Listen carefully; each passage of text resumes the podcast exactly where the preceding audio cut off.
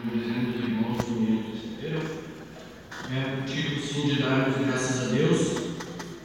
Esta oportunidade única que o Pai está nos dando nessa tarde, de podermos juntos compartilhar um pouco acerca dessa doutrina maravilhosa, a doutrina de.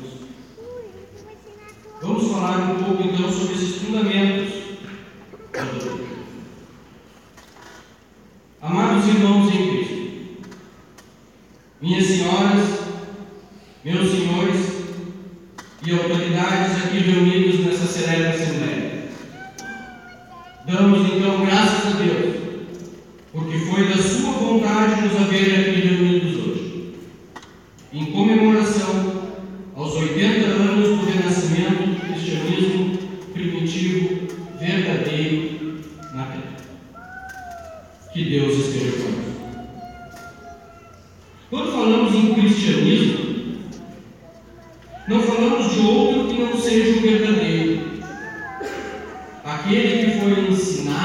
e exemplificado no mundo pela primeira vez pelo maior e mais poderoso mestre que já viveu entre nós, nosso Senhor Jesus Cristo.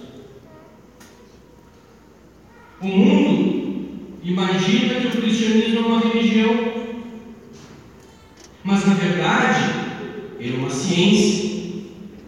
A ciência das ciências.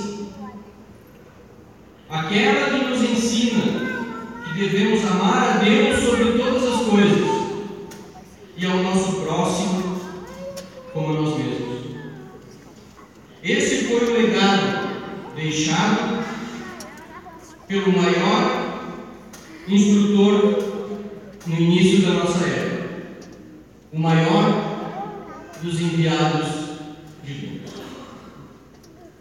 Como nos diz o professor Gatti, restaurador do cristianismo primitivo, no início do segundo capítulo da obra As Duas Grandes Leis Espirituais,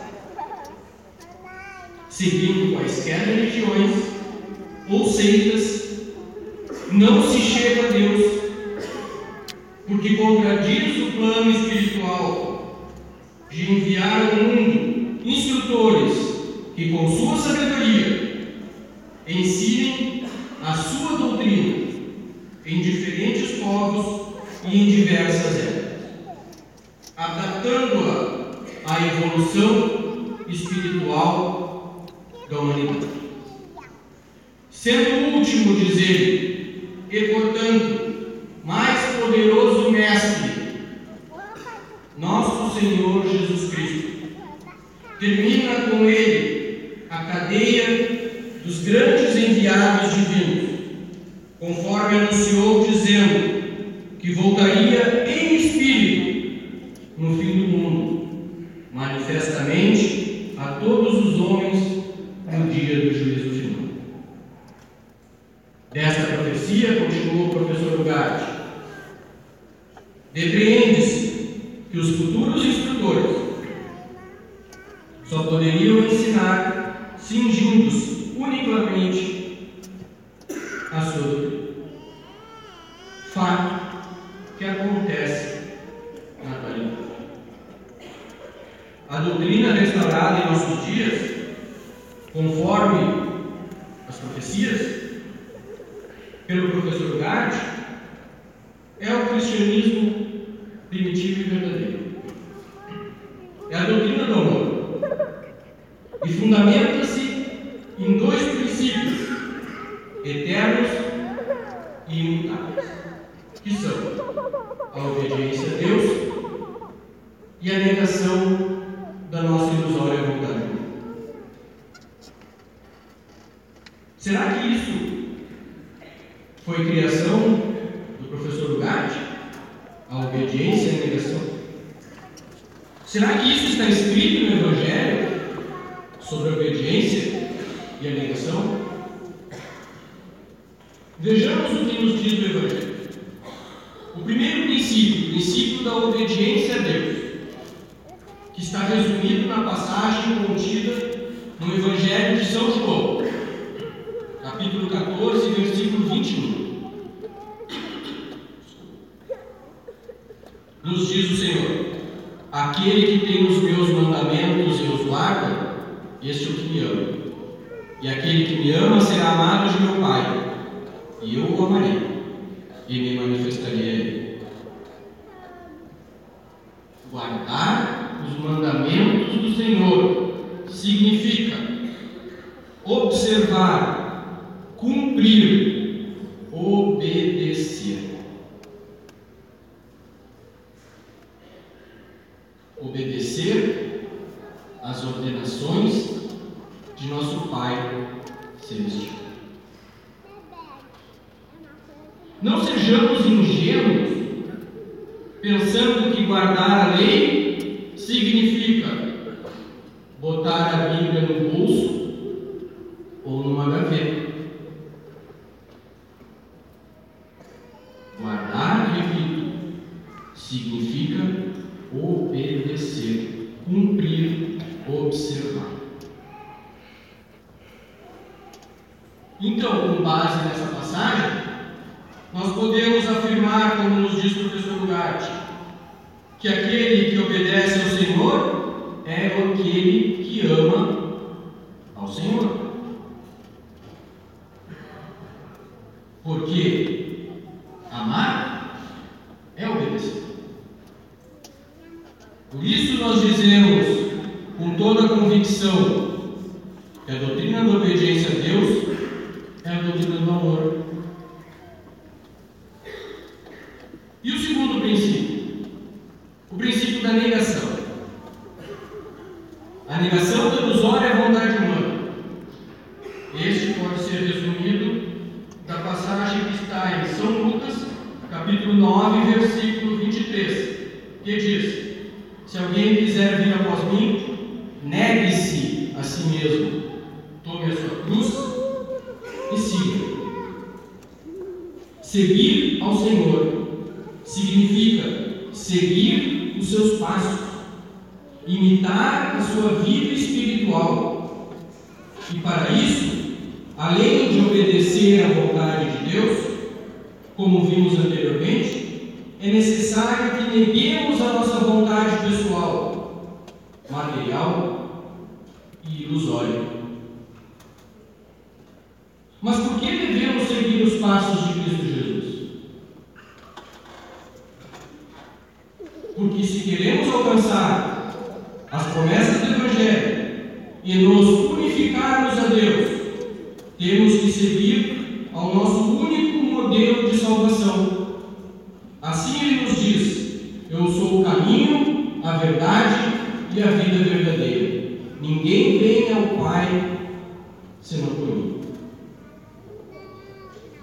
E seguir a Cristo significa imitar as suas práticas internas e espirituais da obediência e da negação. No artigo doutrinário Nascimento de Jesus Cristo, publicado no jornal Correio do Povo, de 25 de dezembro de 1948. Professor Ugarte, ou melhor, Cristo nele, escreve: Os princípios fundamentais da ciência de Deus são a obediência e a negação. Sem estes dois princípios, não pode existir cristianismo no mesmo artigo, mais adiante, ele nos fala. Para sermos verdadeiros cristãos, temos que imitar as práticas espirituais da obediência e da negação, efetuadas por nosso Senhor Jesus Cristo,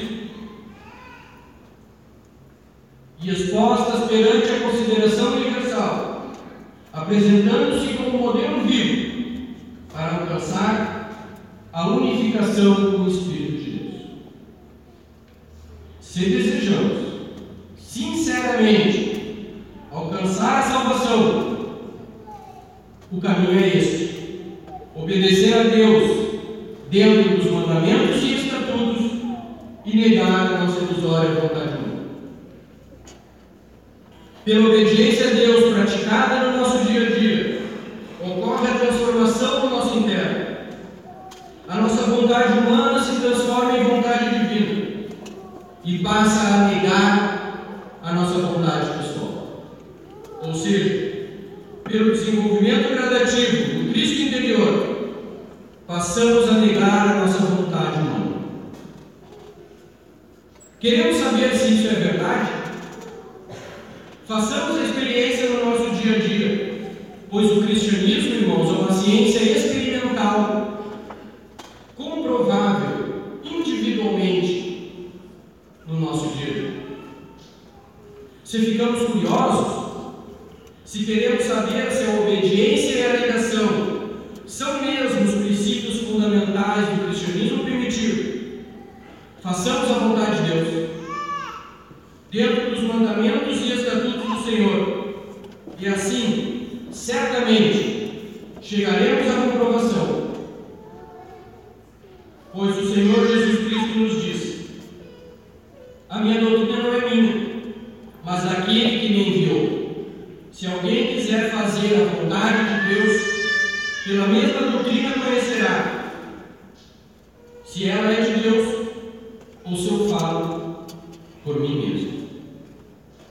Façamos como nos orienta o Senhor, e a verdade se comprovará a seu tempo, a cada um de nós.